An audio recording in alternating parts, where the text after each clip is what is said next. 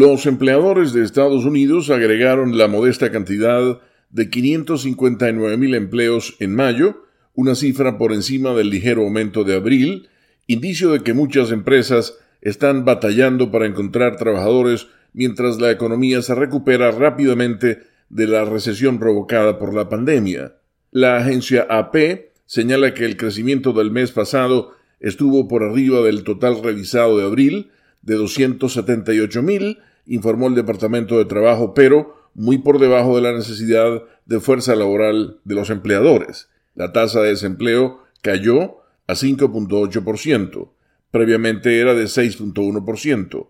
La velocidad de la recuperación tras la recesión tomó por sorpresa a los empleadores y generó una intensa competencia por los trabajadores disponibles. La reapertura de la economía, alentada por una sustancial ayuda federal y el fuerte impulso de las vacunaciones, dio paso a la demanda acumulada de la gente, deseosa de comer fuera de casa, viajar, comprar, asistir a eventos públicos y visitar a amigos y familiares.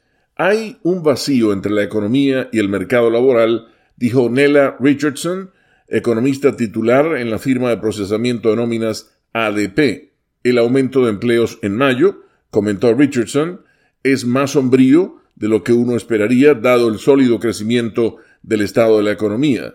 Muchas grandes corporaciones, entre ellas Amazon, Walmart y restaurantes Chipotle, han subido el salario inicial para atraer a los solicitantes de empleo. También lo han hecho otros empleadores. Por segundo mes consecutivo, los salarios aumentaron en mayo, una señal de que las empresas intentan atraer más trabajadores. Adicionalmente, la semana laboral promedio siguió elevada, lo que indica que las empresas están ampliando los horarios de su personal actual para intentar satisfacer la demanda creciente de los clientes. Con la nota económica desde Washington, Leonardo Bonet, Voz de América.